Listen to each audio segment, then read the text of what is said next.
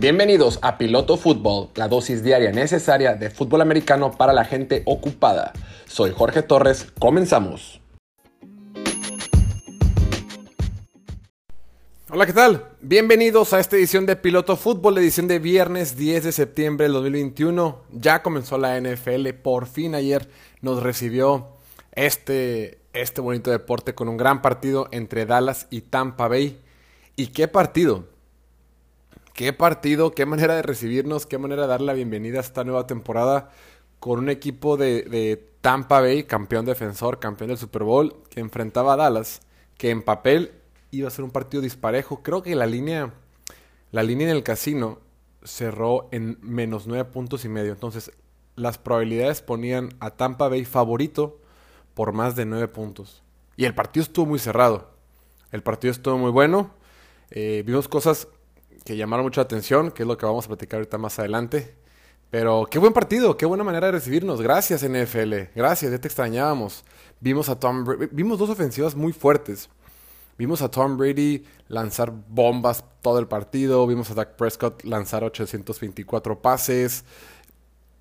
La defensiva de Tampa Bay sólida por el centro, más bien sólida con sus siete frontales y, débil con sus, eh, con sus esquineros, con sus corners la defensiva de Dallas mejor, mejor de lo que venía el año pasado. Digo, no que la vara estuviera muy alta, pero estuvo bien. Eh, Ezekiel tuvo poca participación, Mike Evans tuvo poca participación, otros brillaron como Antonio Brown, como Gronkowski, como eh, Amari Cooper, City Lamb, Michael Gallup salió por lesión y así. Entonces estuvo variado, vamos a, a irlo desmenuzando poco a poquito en esta breve edición de viernes de finecito de semana que se avecina. Vamos a darle. Vámonos rápido porque el tiempo aquí es limitado y hay que cubrir los mayores puntos posibles, la mayor cantidad de puntos posibles. Número uno, el partido al final hubo una llamada muy... Una llamada, todo pocho. Hubo una jugada arbitral muy controversial en la parte final del partido.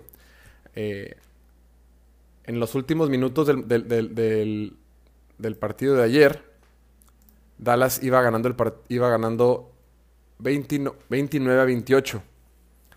Entonces, Tampa estaba un punto abajo, solo necesitaba un field goal para ganar el partido. Ah, caray, ah, caray. Solo necesitaba un field goal para ganar el partido.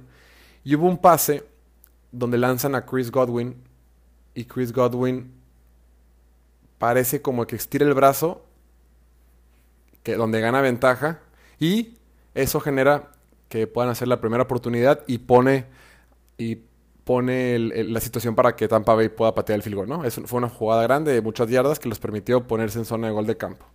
Entonces, fue controversial. En el campo no se marcó interferencia ofensiva. Eh, viendo la repetición, para mí hay una clara interferencia ofensiva.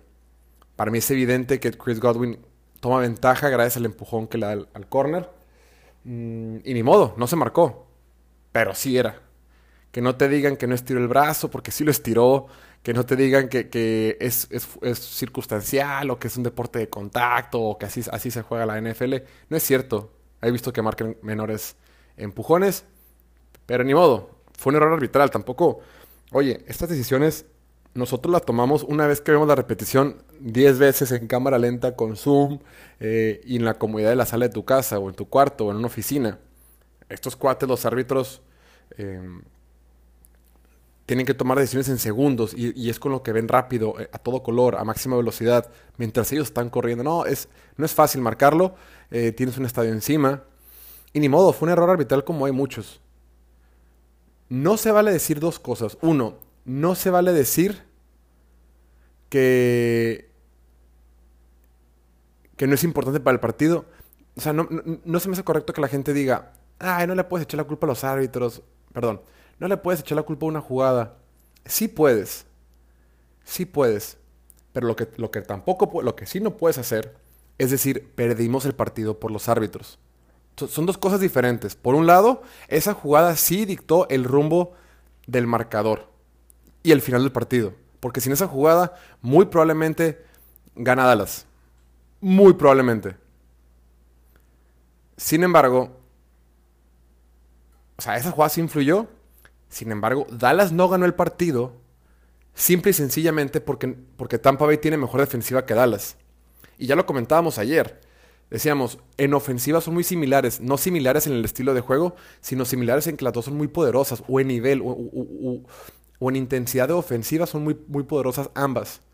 Donde tiene la ventaja Tampa Bay es que tienen claramente una mucho mejor defensiva que, que, Dallas. Y por eso debe ganar Tampa. Si Dallas y Tampa Bay juegan 10 veces, Tampa va a ganar 8 veces o 7 veces. Entonces, Tampa es un mejor equipo. El día ayer estuvo cerrado. Pero si Dallas hubiera tenido una mejor defensiva, probablemente gane el partido. Pero no la tienen. Y por eso no ganaron. Entonces, no se vale decir que perdieron por los árbitros, porque no es cierto. Perdieron porque no tienen tan buena defensiva, que ojo, lo hicieron bastante bien, me sorprendieron. Pero siguen siendo una defensiva de baja tabla. Sin embargo, esa, esa jugada sí determinó el juego. Sí perdieron con esa jugada. No, no puedes recaer todo un partido solo por una jugada, una decisión arbitral. Claro que puedes, porque no todas las jugadas son iguales. Hay jugadas que tienen más valor que otras. Y cada, y cada el partido se va construyendo de tal manera que cada jugada que va pasando es resultado o es producto de las 40 jugadas anteriores o de las 10 jugadas anteriores, de que si en una jugada corriste, o en otra jugada pateaste, o en otra jugada anotaste, o en otra jugada tacleaste, o hubo penalty, es muy circunstancial el fútbol americano. Y hay jugadas más importantes con otras, que otras. Conforme va avanzando el partido, la relevancia de las jugadas va aumentando. No puedo decir, no, no puedo decir que vale lo mismo una jugada en el primer cuarto con 15 minutos en el reloj, en tu, en tu yarda 25, que esta jugada, que, que esta jugada de la que estamos hablando. No son iguales. Repito, Dallas perdió el partido porque, porque no tienen tan buena defensiva. Sin embargo, esa jugada sí cambia el rumbo del partido. No sé si me voy a entender. Es como en un maratón. Ay, sí, el kilómetro, todos los... Son 42 kilómetros o 42.195. Digamos que son 42. Ay, el kilómetro 3 es igual de importante que el kilómetro 41. Por supuesto que no. Son iguales. En distancia ambos tienen mil metros. Obvio. Y, en teoría te cuesta el mismo trabajo correr mil metros en una zona de la carrera que en otra. Sin embargo, no son igual de relevantes. Sin embargo, si no terminas ese kilómetro 42, el último, que es el más pesado, que es cuando las piernas se te están cayendo a pedazos, no logras y te cambia el rumbo de tu, de tu carrera. Y ojo, no soy maratonista, ¿eh? Pero me imagino que es así. No, conozco gente que corre maratones y sí. Eh, no todas las jugadas son iguales de igual de importantes. Y esta última jugada sí era importante. Pero bueno, creo que hay mucho más en el partido como solo, solo enfocarnos en esta jugada. Solo que, es que, pero es que estuve viendo muchos comentarios en Twitter de este tema y, creo que sí es importante. No fue el único factor. Pero bueno, conclusión, yo creo que sí era penalty. Sin embargo, Dallas perdió porque no tiene tan buena defensiva. Y bueno, ¿qué aprendimos? Número uno de este partido, ya para dejar esto atrás. Número uno, Dallas era, eh, pues obviamente no era favorito. Y con el tema de que estaba lastimado su mejor línea ofensivo, yo me preocupaba mucho. Porque estos frontales que tiene Tampa Bay son de miedo y ayer lo demostraron. Ayer los frontales de Tampa Bay dominaron la línea de scrimmage, la dominaron. Sin embargo, sin embargo, Dallas la evitó, la evitó a toda costa. ¿Por qué? Buscando pases rápidos, buscando atacar las bandas, buscando atacar a los corners, que era la mayor debilidad de, esto, de este equipo de Tampa Bay. Y además se le lastimó eh, su corner, eh, Murphy Bunting. Entonces, Dallas mandó un muy buen plan de juego. Dijeron, ¿sabes qué? No tenemos buena línea ofensiva comparada con Tampa. Se nos lastimó nuestro mejor jugador. Tenemos a Connor McGovern que no sabemos cómo venga. No sabemos si va a aguantar. ¿Qué hacemos? ¿Cómo lo hacemos para proteger? ¿Cómo lo hacemos para no exhibir a la línea ofensiva? Pues paso, paso el balón y lo hago rápido. Y eso hizo Dak Prescott. ¿Sabes qué? Tenemos un, tenemos un brazo por ahí, un brazo que vale 40 millones de dólares al año. Pues hay que usarlo. Oye, pero viene lastimado del hombro, hay que usarlo. ¿Y cuál lastimado? Se veía como si nada. Yo lo vi perfecto, yo lo vi entero. Entonces, ¿qué mejor manera de proteger a tu línea ofensiva que estaba vulnerable que lanzando, que lanzando pases rápidos? Y eso hizo el equipo de Dallas. Muy inteligente eh, por parte del, eh, del coordinador ofensivo de Dallas, Kellen Moore sacarle la vuelta. Sácale la vuelta a lo que no te gusta. o a lo que simple y sencillamente no vas a poder vencer. En años anteriores veíamos este equipo de Dallas con Jason Garrett que decían de que no, nosotros somos un equipo que nos gusta correr y guachuara. Güey, si no puedes correr, no corras. Si puedes atacar a los corners que son de medio pelo para abajo, ataca a los corners. No tienes que ganarles a fuerza corriendo. Y eso hacía antes Dallas. Y este partido entendió perfecto. ¿Sabes que No te voy a poder correr. No pasa nada. Me voy a ir con todo contra tus corners. Y contra tu corner banca. Y contra tu safety banca que está ahí atrás. Porque no estaba Jordan Whitehead. Bien. Sensato. Suena sencillo. Suena obvio. Pero no es obvio. Estos equipos de la NFL, como tienen un corredor que vale 90 millones de dólares y tienes una línea en la que le has invertido dicen, me vale, yo soy orgulloso y yo voy a hacer lo que yo quiera y se equivocan. La única manera que tenía Dallas, y lo comentábamos ayer, de, pelear contra Tampa Bay era utilizando su fortaleza y su fortaleza son sus tres receptores. Michael Gallup, CeeDee Lamb y Amari Cooper, que lo hicieron muy bien. Amari Cooper y CeeDee Lamb jugaron bien. CeeDee tuvo algunos balones que se le cayeron. Eh, Amari lo hizo muy bien, pero en general tuvieron un buen partido. Entonces, bien por el equipo de Dallas, bien por tomar las decisiones. En el, único pase que se le cayó a City Lamb, que no que estaba difícil, fue cuando fue la intercepción de Dak Prescott, que sí le pone el balón en las manos. Sí, en el tercer cuarto, cuando quedaban como ocho minutos. Sí le pone el balón en las manos, pero a ver, le puso el balón en las manos entre cuatro defensivos de Tampa. Fue un pase muy arriesgado de Prescott. Tenía a su tight end una ruta, una ruta corta por debajo donde estaba solo. Creo que forzó mucho ese balón y no tenía que hacerlo. Sí puso un buen pase, ojo. La bola la puso en las manos de Siri Lamb. Fue muy preciso. Y eso que tenía la presión encima. Y eso que estaba entre cuatro Siri Lamb. Fue un buen pase. Pero creo que arriesgó mucho. Arriesgó mucho. Arriesgó su jugador. Arriesgó la jugada. Y pues terminó con intercepción. Pero bien, bien en ese sentido por, el equipo de Dallas. Eh, no, bien a no correr. Ezekiel Elliott, el corredor de Dallas, si lo tienes en tu fantasy, chance ayer no pasaste una buena noche. No, no fue productivo, corrió creo que 33 yardas. Mm, pero tuvo una labor de sacrificio, porque Ezekiel Elliott es de los mejores corredores titulares en la liga que, bloquea, y bloquea muy bien. Y no es un, un, corredor que, que, se queda junto a su quarterback y espera el contacto. No, él va, anticipa, busca a quien está blitzeando y bloquea muy bien. Entonces lo hizo muy bien, tuvo una labor de sacrificio y ayudó mucho en el, en el juego de bloqueo de pase. Pero ahora sí, vámonos del lado de Tampa Bay. ¿Qué onda con Tom Brady, güey? ¿Cuándo va a envejecer este señor? Qué bárbaro. No hay palabras, no hay palabras. Tom Brady a sus 44 años, neta, parece que todavía tiene 29, güey.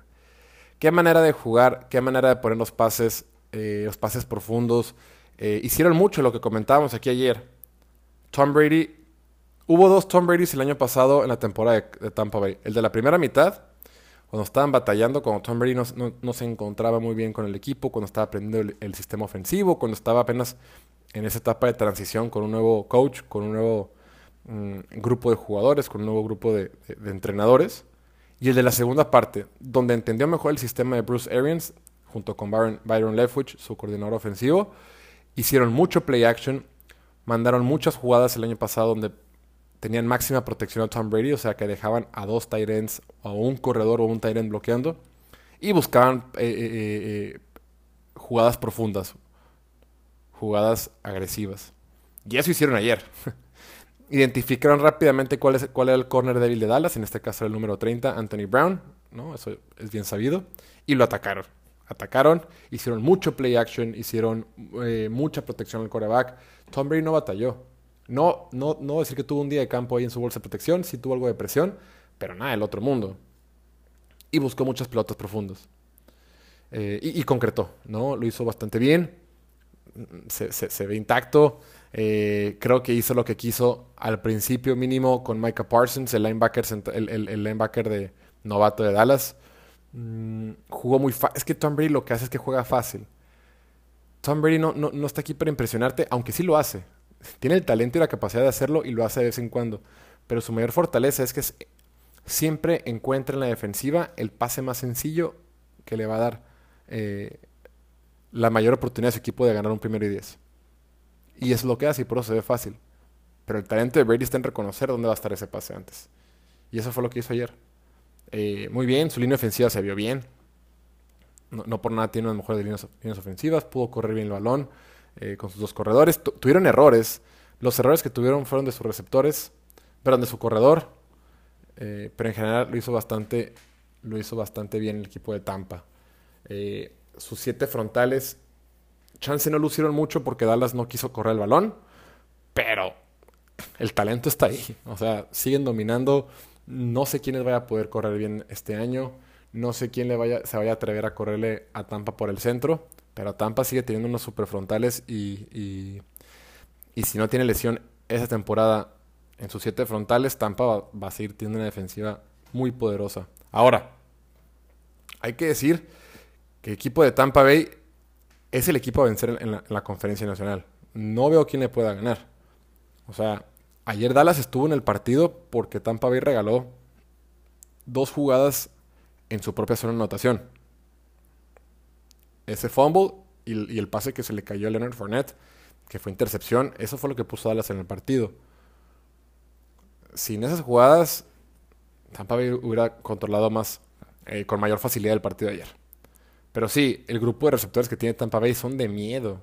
O sea, Antonio Brown parece que estamos en el 2016 está jugando un gran nivel. Chris Godwin y se diga. Rob Gronkowski parece que estamos en el 2015 también. Están mostrando un gran nivel. Trae muy buen equipo este, esta ofensiva de, Tampa Bay. Leonard Fournette me gustó cómo corrió. Tuvo el error ese del pase cuando fue interceptado, pero lo hizo bastante bien también. Em, en general, Tampa Bay, con este grupo de receptores, con esta línea ofensiva y con esos siete frontales del lado defensivo, son el equipo a vencer. Traen muy, muy buen equipo y no sé quién nos vaya a poder parar en la conferencia este año. Y ya para, para culminar con esta parte, porque quiero ver otros temas antes de... Se está pasando muy rápido el tiempo. ¿Qué tal Dak Prescott? Dak Prescott, señores, lo que hizo ayer, Dak Prescott es de verdad. Dak Prescott se echó el equipo al hombro. Había mil dudas y creo que hoy, ante la ayer, ante la adversidad, lo hizo muy bien de visita contra una de las mejores defensivas de la liga contra el equipo campeón y venía lesionado. Lanzó 58 pases, tuvo, completó el 72% de sus pases, tuvo 3 touchdowns, más de 400 yardas. Hizo lo que tenía que hacer. Hizo lo que le daban. Lo más impresionante que hizo Dak Prescott fue muchas jugadas clave, un touchdown, varios primeros y dieces, eh, eh, en tercera oportunidad, con presión, sabiendo que le iban a golpear sabe aguantar bien la bolsa de protección, por más que tenga lesión de tobillo, o bueno, venga a recuperarse del tobillo, del hombro, puede aguantar en la bolsa de protección hasta el último instante para que su receptor esté solo y lanzar el pase. Lo que hizo ayer Dak Prescott, impresionante. Y por eso lo comentábamos aquí el día de ayer. Yo creo que este partido va a estar eh, cerrado simple y sencillamente porque Dallas tiene a Dak Prescott. Dak siempre se mantiene en los partidos es raro que, saquen de la jugada una ofensiva que tiene Dak Prescott. Sabe mover el balón. A la gente no le gusta, a la gente le gusta criticarlo, pero es que sí lo hace muy bien y lo hizo bastante bien ayer y él lo demostró. Y se quedó a un field goal, se quedó a, una decisión arbitral, se quedó ¿no? a pequeños detalles eh, de, ir a, Tampa Bay y ganarle y abollarle la corona a los, a los Buccaneers. Entonces, bien por Dak, claramente es el mejor quarterback de su división y claramente va a meter a, estos Cowboys al playoff. No, nadie le va a competir. La defensiva de Washington es buena, pero no es mejor que esta. No es mejor que esta de Tampa Bay. Y la ofensiva de Washington es muy inferior a la de Tampa Bay. no le va a competir Washington. Y mucho menos Nueva York. Y ni siquiera voy a hablar de Filadelfia. Entonces, ni modo. Fue un, partido que, que pudieron haber ganado. No son mejor equipo que Tampa Bay, pero sí pudieron haber ganado ayer porque ayer compitieron. Y eso es lo que te va a dar Prescott toda la temporada, competir. Y lo hizo de visita, ante un escenario hostil. Entonces, bien por Dak Prescott. Y bueno, raza, yo creo que hasta aquí lo dejamos. No olviden suscribirse al canal de YouTube. No olviden seguirnos en Instagram, en TikTok, en Twitter. Y revisar la página de pilotofutbol.com. Estamos haciendo más contenido. Y nada, agradecerles mucho como siempre su tiempo. Ya el domingo tendremos partidos. Mañana, mañana en la edición de mañana voy a hablar de los partidos que voy a cubrir para, para el domingo, para que estén ahí al pendiente. Y nada, vámonos. Ya es, fin de semana, ya arranca el fin de semana, ya es viernes, disfrútenlo, cuídense mucho y nos vemos por aquí el día de mañana. Chao.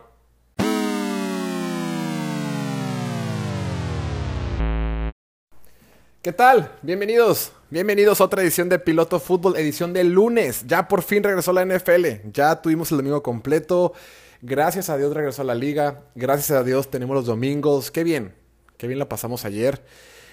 Fue un fin de semana, bueno, fue un domingo extraño, raro, atípico. Atípico dentro de lo esperado. Sin embargo, así son los primeros juegos de la temporada, ¿no? Todos llegamos con dudas, nadie sabe, nadie sabe a ciencia cierta cómo vienen los equipos. Em, uno hace sus análisis, sus proyecciones, sus, sus, predicciones de lo que puede pasar, pero pues los equipos se terminan sorprendiendo, ¿no? Y hay mucho partido, es lo más divertido de la semana 1, ¿no? Que todos los, todos los equipos juegan. Entonces hay 16 partidos en las primeras semanas.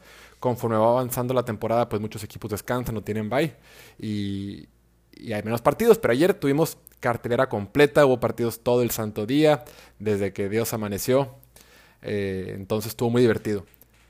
Ayer los partidos que tuve oportunidad de ver, no vi todos, está en chino. De repente hay algunos creadores de contenido que, que opinan de todos los partidos y mis respetos porque, híjole, no, tienen que ver mucho partido. Claro, nadie los ve todos completos, es imposible verlos en un día, pero sí ven varios a la vez o en lo que es medio tiempo ven resumen, como que se, no sé, yo no, yo me enfoqué dos. Vi, ya vi algunos resúmenes, ya vi algunos partidos un poquito más. Los que vi completos, obviamente fue el del jueves, obviamente fue el, el Sunday Night. Y los que vi durante el día completos fue el partido de Pittsburgh contra Buffalo, en Buffalo, y el de Cleveland en Kansas City. Esos sí los vi completos de principio a fin. Y obviamente el Sunday Night, ¿no? Los demás partidos tuve chance de ver un, resumen de, 40 minutos, el de, el de Miami, el de Chargers y eh, vi, pedacitos del partido de San Francisco y demás, ¿no? Y otros pues vi nada más algunos jugadas importantes, pero bueno, ya estamos aquí. ¿Cómo hubo sorpresas? ¿Cómo hubo locuras? ¿Cómo hubo partidos que llegaron hasta el final? Eh, conforme avance la semana iré viendo los demás partidos y podremos ir comentando, pero bueno, arranquemos con lo primero. Quiero arrancar el día de hoy con el partido de Pittsburgh. ¿Cómo he recibido comentario con Pittsburgh? la, raza, la raza cree que estoy en contra de los Steelers. Para nada. Yo creo que Pittsburgh es uno de los equipos que mejor ha sido manejado durante los últimos 20 años, ¿no? 30 años o durante siempre. Históricamente es un equipo que se maneja bien, siempre tiene una buena organización. Por lo general han tenido pocos coaches, eh, han tenido pocos este, cambios en los corebacks. Es un equipo muy constante, es un equipo consistente, es un equipo que siempre, normalmente, ¿no? En general, eh, se caracteriza por tener una buena defensiva y siempre compiten. Siempre es un buen equipo y es un equipo que se debe de, mucha tradición, que se debe respetar y se debe reconocer. Entonces, toda mi admiración hacia el equipo, un gran equipo. Toda la temporada, bueno, toda la pretemporada, he estado hablando que los Steelers eh, no van a llegar lejos porque no tienen línea ofensiva y porque no tienen coreback, ¿no? el Big Ben, Ben, ben Roethlisberger, mis respetos, es un claro salón de la fama. Lo que ha hecho con ese equipo es increíble. Se merece todo el reconocimiento del mundo, toda la admiración de todo el mundo, todo el respeto de todos los que vemos el fútbol americano.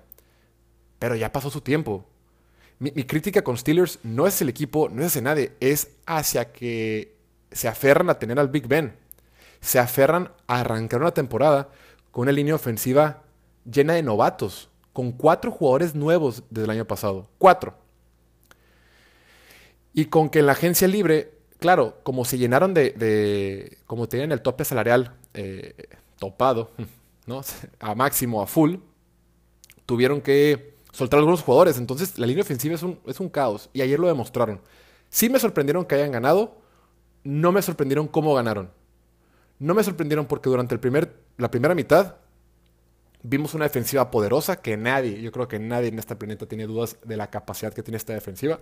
Una defensiva que dominó a Búfalo en Búfalo, mis respetos. Una cosa es ser la mejor defensiva de la liga, otra cosa es ir a meterte a Búfalo contra Josh Allen con estadio lleno, porque el año pasado no había estadios llenos. Con estadio lleno y, y dominarlos, y limitarlos, controlarlos. Entonces, por ese lado, eh, creo que eso, eso también se debe de reconocer que aunque esperábamos que fueran buenos, sí, sí lo hicieron de forma contundente en Buffalo. Y por eso ganaron. Ganaron porque tuvieron excelente defensiva y porque tuvieron suerte en equipos especiales. Lo digo suerte porque equipos especiales sí se coachea, sí se entrena, sí es una parte fundamental, sí se le mete mucho recurso, todo bien. Pero son de, las, son de los factores que, que, no consideramos mucho dentro del fútbol americano, ¿no? Lo, vemos como un tema secundario, aunque obviamente es importante y aunque obviamente te define partidos y campeonatos, lo entiendo. Pero mucho recae en el tema de suerte o de, falta de comunicación. El punto es, lo hizo bien equipos especiales, la defensiva lo hizo de maravilla y por eso ganaron. En el primer tiempo vimos a los estilos que todos esperábamos ver durante muchos meses.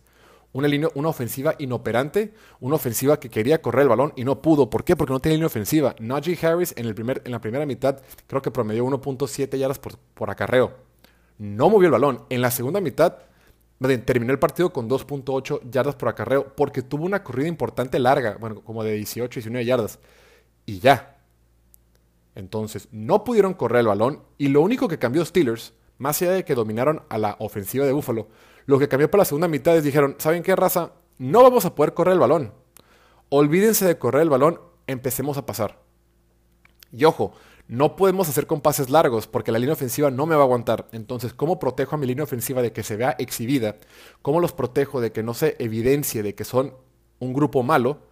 Pues tiro pases rápidos. Y el Big Ben eso lo hizo bien sin ser espectacular, fue eficiente. Empezó la segunda mitad eh, conectando pases cortos, eh, muchos slants, muchas jugadas al flat, muchas jugadas de pantalla a los receptores, eh, conectando con Deontay Johnson, con Claypool, con Juju, jugadas cortas, jugadas de, ganchos, jugadas de, cruces en el centro del campo, jugadas al flat.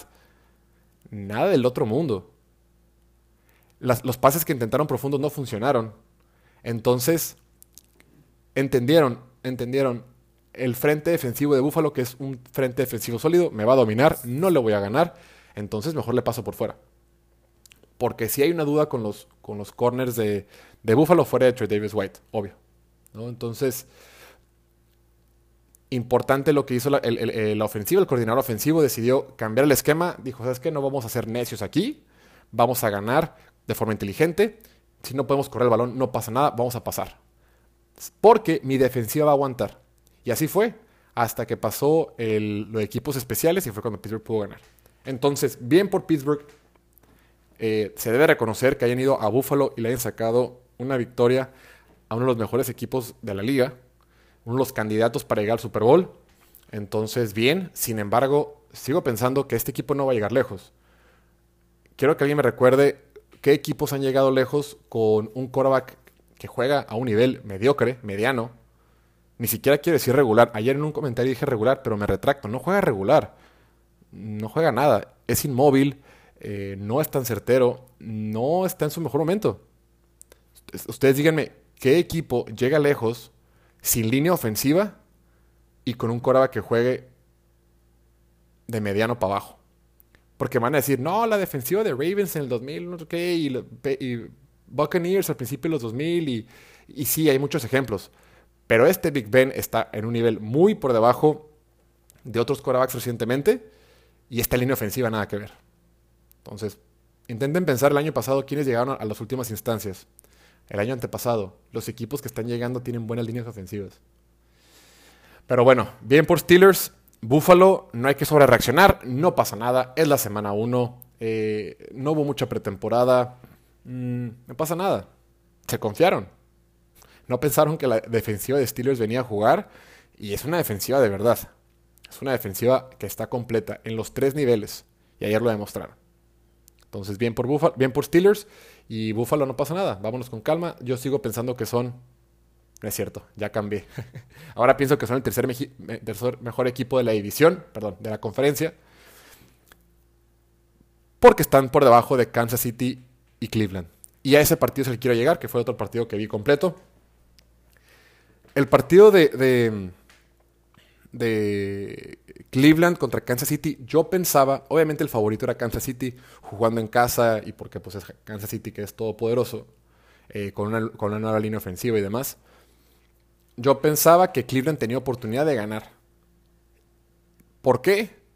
Porque tiene una, ofensiva explosiva, tiene una, tiene una ofensiva eficiente y la defensiva de Cleveland es claramente mejor que la defensiva de Kansas. En mi opinión, la diferencia que hay entre las defensivas, entre la defensiva de Cleveland y la defensiva de Kansas City es superior a la diferencia que hay en la ofensiva de Kansas y la de Cleveland. No sé si me explico.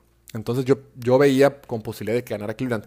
Y así lo demostraron. Salieron al campo agresivos, eh, muy ofensivos, al ataque, sin miedo, tomando riesgos, jugándosela en cuarta oportunidad, yéndose por dos puntos en la primera serie ofensiva. O sea, salieron a ganar. Tienen la mejor línea ofensiva de la liga. Corrieron el balón con Karen Hunt, con Nick Chubb. Eh, Baker Mayfield jugó muy bien. Jugó excepcional. Lo vimos tirar un par de pases que ha, sido de las mejores. Número uno, ha sido los dos mejores pases que le he visto lanzar en su carrera. Y en general, la exhibición que tuvo ayer fue la mejor exhibición que ha tenido en la NFL. Se ha notado la diferencia que ha tenido con su head coach del año pasado, Kevin Stefanski. Eh, Baker Mayfield es un quarterback de verdad. Baker Mayfield ya no es el mismo que, cuando inició, ya no es el mismo que cuando tuvo muchos cambios en cocheo. Baker Mayfield es de verdad. Y se nota. Y le van a pagar. En lo que, en lo que el próximo verano vamos a empezar a hablar de Baker Mayfield y de su nuevo contrato. Entonces, aguas. Y le van a pagar bien, ¿eh? Ni, ni, se sorprendan, ni se, ni se ofendan. Pero fue un muy buen partido. Pero para ganar, para ganar, Cleveland tenía que ser perfecto. Porque a Patrick Mahomes no lo vas a poder tener en su casa, a lo mucho lo vas a poder controlar, eh, eh, desacelerar, porque sabes que en cualquier momento te, va, te puede hacer pedazos, porque es Patrick Mahomes y porque es imparable. Entonces empezaron bien, empezaron atacando fuerte, empezaron jugando la ofensiva por nota. Bien, con, aprovechándose la, línea, ofensiva de Cleveland estaba dominando al, cuadro defensivo de, de Kansas City. Corrieron el balón a placer al principio lo hicieron todo bien. La bronca viene en la segunda mitad con los errores. No te puedes permitir, permitir tener errores garrafales contra Kansas City en Kansas City. Ese fumble de Nick Chubb, ese error en equipos especiales de Cleveland, del pateador que se le cae el balón y luego quién sabe qué intentó hacer, no sé cómo, cómo pensó el pateador de Cleveland que les iba a poder ganar por velocidad a los defensivos, bueno, al, cuadro de equipos especiales de, de Kansas City son atletas, o sea, son súper... ¿qué, tienes en la cabeza, hermano? O sea, no, imposible, güey. Pero bueno, fue, fue, fue eso. Cleveland estuvo arriba del marcador durante bastante tiempo, por más de, por doble dígito. Cometió errores, cometió errores puntuales. El fumble y el, error de equipos especiales. Y no te puedes equivocar si planeas ganar la Kansas City en su casa. Sin embargo, lo positivo para Cleveland es que ahorita no hay otro equipo en la conferencia que le vaya a ganar fuera de Kansas. Cleveland es de verdad, señores. Olvídense los Browns. Alguien me puso, ay, los Browns siempre van a ser los Browns. No es cierto, estos Browns no son los mismos. No es lo mismo los Browns de hace 5 años que con estos Browns. Los Browns de siempre pierden contra ese equipo de Kansas City 45-7, güey. O sea, no nos confundamos. Ya pasaron esos Browns. Nuevos coaches, nuevo staff, nuevo, nueva directiva. Eh, eh, nuevos, jugadores, todos, o sea, ya es otro tipo. los, los Browns de 5 años no tienen nada que ver con estos Browns. Estos Browns son de verdad, olvídense el pasado. Entonces, entonces, Cleveland para mí es el segundo y mejor equipo de la conferencia. Ahorita es un equipo muy completo, tiene muy buena defensiva. Espero que eh, tuvo ahí una baja de Jedrick Willis, el liniero ofensivo de, eh, de Cleveland, tuvo una baja. Espero que puedan estar, que pueda recuperarse porque lo van a necesitar. No he checado la noticia, la verdad es que no sé si se va a recuperar o no, pero, pero ahí va a estar Cleveland.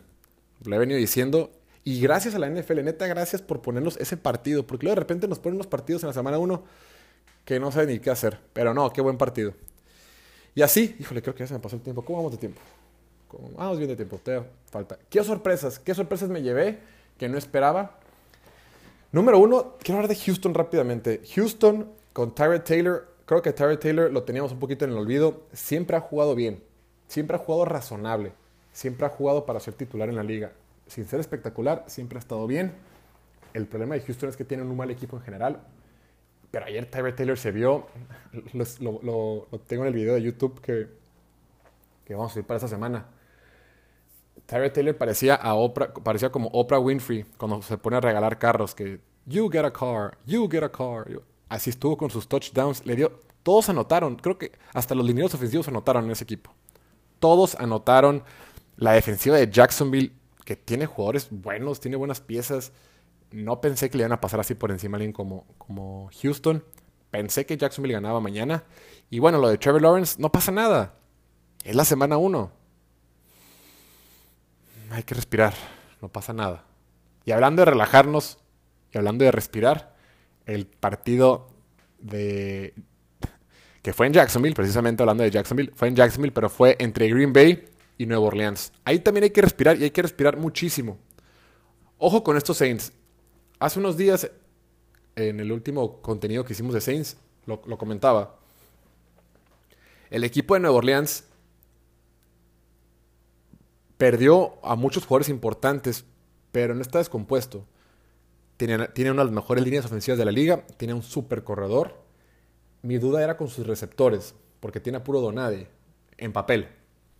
Sin embargo, James Winston, lo comentábamos hace algunos días, es bien talentoso. El talento de James Winston nunca ha estado en duda. En duda está su toma de decisiones, eh, sus, sus, pases locos, sus decisiones, sus decisiones este, equivocadas, desesperación, frustración. Es muy acelerado, es muy apresurado, es muy arriesgado. Entonces decíamos, ya estuvo un año bajo Sean Payton, que es un gurú ofensivo, y Drew Brees. Si pudo aprenderles poquito, si puede mejorar poquito su juego, si puede ser un poquito más conservador a la hora de pasar, James Winston puede ser un buen coreback en esta liga. Entonces, el día de ayer, aunque no tuvo muchas yardas, tiró cinco pases de touchdown, por el amor de Dios. Entonces, increíble. Lo sorprendente era el equipo de Packers. Packers no salió a jugar ayer. Packers y Aaron Rodgers tuvieron mal día, salieron confiados, salieron un poquito eh, fuera de ritmo, fuera de tono. No salieron a jugar. En conferencia de prensa le preguntan a Rodgers, pues que sí, ¿qué onda? Y dice, es un mal día. Tuvimos un mal día, yo tuve un mal día. Ni modo.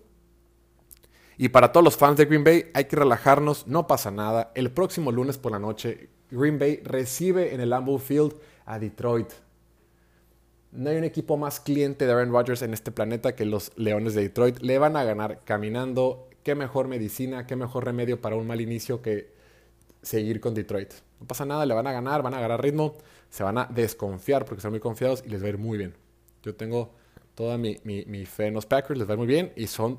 Mientras tengas a Aaron Rodgers, siempre que tengas un Korak de élite y tengas algunas piezas, vas a competir. Y es el caso de los Packers. Tuvieron bajas en línea, en línea ofensiva y van a extrañar a, su tackle, a Bakhtiari, David Bakhtiari, pero van a estar bien. Y por último, lo que me sorprendió también, ya para cerrar, Tennessee. Ay, quedé como payaso yo diciendo que Tennessee tenía buena defensiva y tiene buenos jugadores, que lo sigo creyendo, tiene mucho talento. Pero pues me lo voy a llevar con leve, bien por Arizona. En el caso de Seattle también, yo toda la temporada. Colts tiene buena línea ofensiva y tiene buen corredor y tiene buenos defensivos. Y Guachugara, ¡pum! Seattle le mete una paliza. Y el, marcador no refleja lo que fue, porque fue mucho más superior de lo que el, marcador. Eh, la defensiva de Denver bien, jugó contra Giants, bien por Teddy Bridgewater, se vio bien. Vámonos viendo la siguiente semana contra un rival un poquito más. Ah, no, la siguiente semana van contra. Ah, la siguiente semana tienen contra Jacksonville, creo. O, o un equipo. Un equipo no tan complicado. La tienen fácil todavía. Entonces esperemos una semana con Denver porque con un rival más complicado. San Francisco se andaba confiando. ¿Qué onda con Kyle Shanahan que no pudo cerrar? Fue positivo ver a Trey Lance.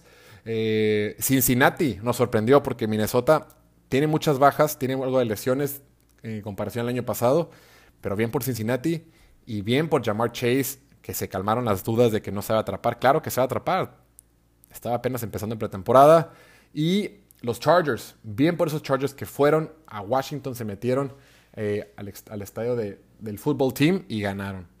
La baja de Ryan Fitzpatrick eh, es una pena, va a estar fuera algunas, va a estar fuera algún tiempo. No, he checado cuánto tiempo va a estar fuera, pero, pero la defensiva estuvo ahí y Chargers salió y ganó con autoridad. Bien por esos Chargers.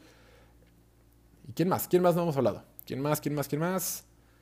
Ah, y Panthers.